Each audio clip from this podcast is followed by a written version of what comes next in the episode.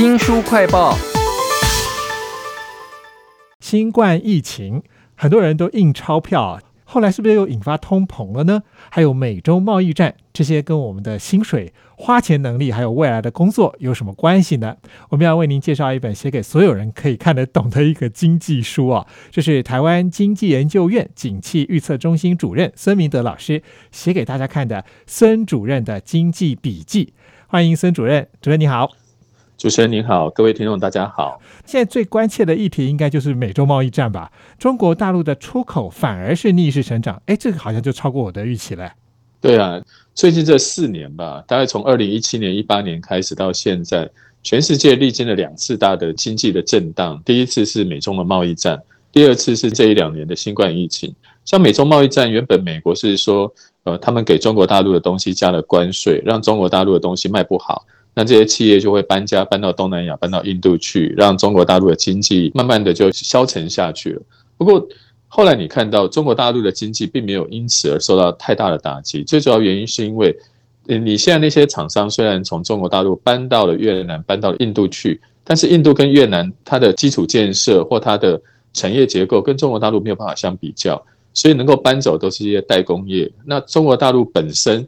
它可以透过，比如说像任天堂的电视游乐器，短期间内它根本不可能在越南完全的制造生产，所以那个时候发生的事情是中国大陆先把电动玩具给做好了，先卖到越南，再从越南转销到美国去，然后新新加坡有这样的情形，那时候的 iPhone 或者是有一些电子产品。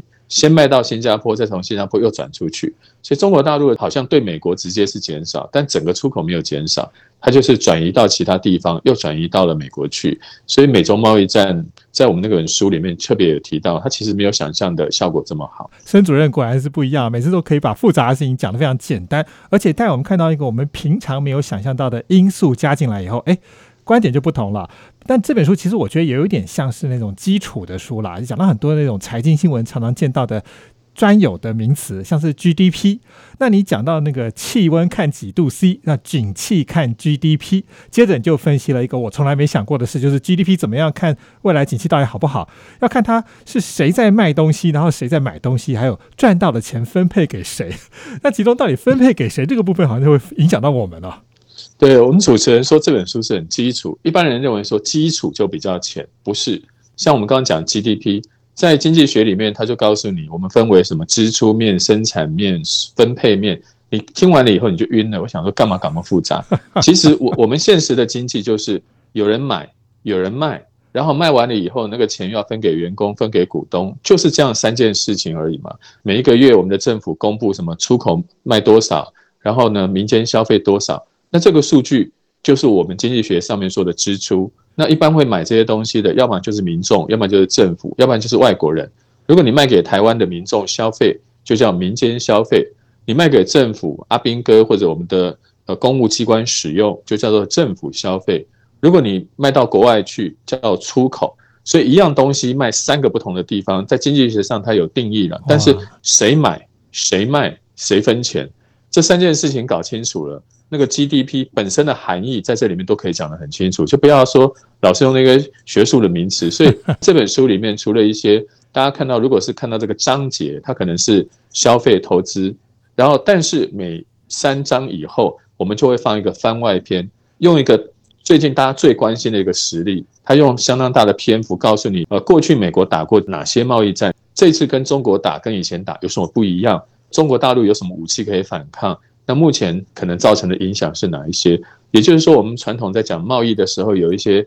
什么定律啦、学理啦，那这些东西我们就直接把它放在实例，让你能够充分的了解。这本书呢叫做孙主任的经济笔记哦，是由台湾经济研究院景气预测中心的主任孙明德写给大家看的一本书哦。那经济笔记里头，你刚刚讲到的那个有科技，还有历史，还有比较以及强弱分析表，觉得那个都很赞。而且你通通把它弄成了像图表一样的东西啊。对，我想那个是出版社本身他们也花了很大的心思啊。这一次我有一位共同作者，他是人工智慧基金会的执行长，他本身十八岁就得了文学奖，他的文笔是非常好的，所以在这本书撰写的过程中，如果是我来写的话，我就会写的很像研研究报告，因为我们台经院都在写研究报告，所以呢，我跟这个温执行长，因为他本来就是一个语音的课程去转过来的，所以并不是大家想的，好像这本书就是我一个人把它写完，我把我自己脑筋里面想的东西写出来，不是这样子的。呃，温执行长也建议说，我们不应该只是把录音室里面那些课程放进来，必须要与时俱进。所以后来我们就放了这几个番外篇，还有这本书最特别的是，一般的书的结尾大概都不会太长，就告诉你啊，未来展望趋势啊，谢谢大家啊，请再光顾。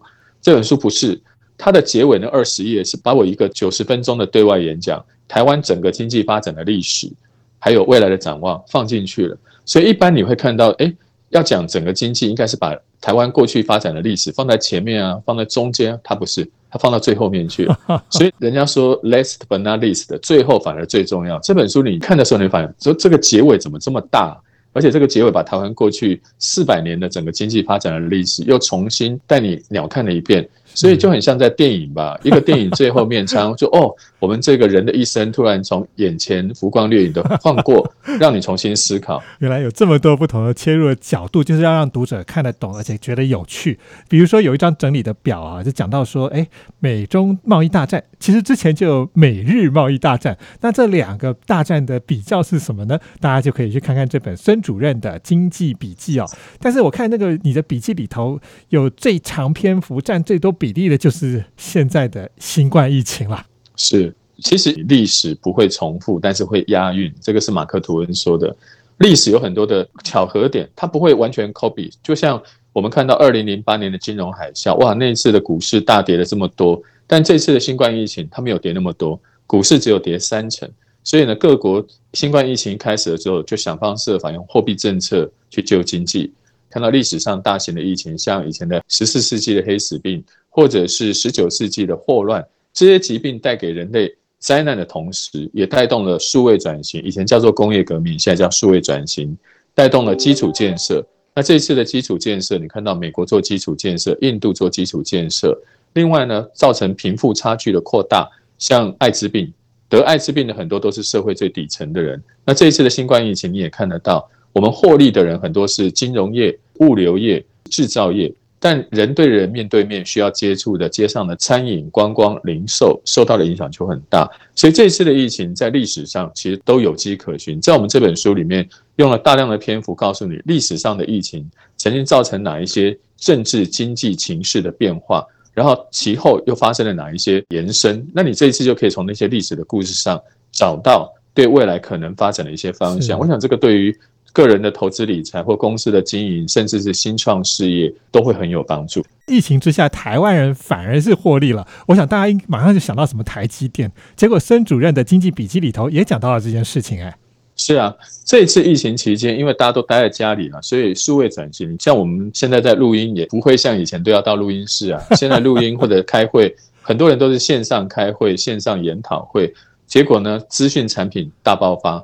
另外，现在的电动的东西啊，像电动车越来越多，一台车子里面一百多个半导体。但是疫情期间很多东西生产没有问题，但半导体就缺货了。所以这次疫情期间，像我们台湾的台积电反而是因祸得福，因为数外转型需求大爆发，所以造成它整个的需求量上升，带动台湾经济。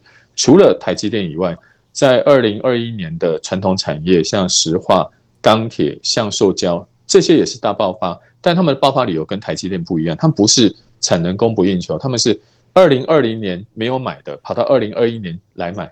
另外，现在的基础建设很多也做的都不太够，所以呢，很多地方像从中国大陆开船开到美国去，你没有办法卸货啊，因为美国基础建设不够多嘛，所以都在海上面排队，就造成石化业、钢铁业、橡塑胶这些产业价格一直涨。所以呢，因为价格一直涨，他们的营收表现也很好。这些都是在疫情之下的受益者，但是疫情之下有没有受害者？当然也有。你看到各国那些观光、餐饮、零售，大家没有办法上街，没有办法去消费购物，所以那个时候这些产业受到了比较多的打击。但是好消息是，只要疫情一复原，之前民众没有买的、没有用的，就会报复性反弹。所以这个也是疫情之下一种很特别的供需。扭曲的一个情况。是我们的薪水、我们的生活，全部都是经济在主导的。那怎么样看才看得清楚呢？当然就要看这本孙主任的经济笔记啊。那最近大家应该很关心，就通膨会怎么走啊？因为时间关系，就在这里卖关子了。大家去看这本孙主任的经济笔记。非常谢谢台湾经济研究院景气预测中心的主任孙明德来为我们介绍这本书。谢谢您，谢谢。新书快报在这里哦，包括了脸书、YouTube、Spotify。Podcast 都欢迎您去下载订阅频道，还要记得帮我们按赞分享。如果你对于孙老师他的各种景气预测很好奇，或者是有一些想法，也欢迎给我们留言哦。我是周翔，下次再会。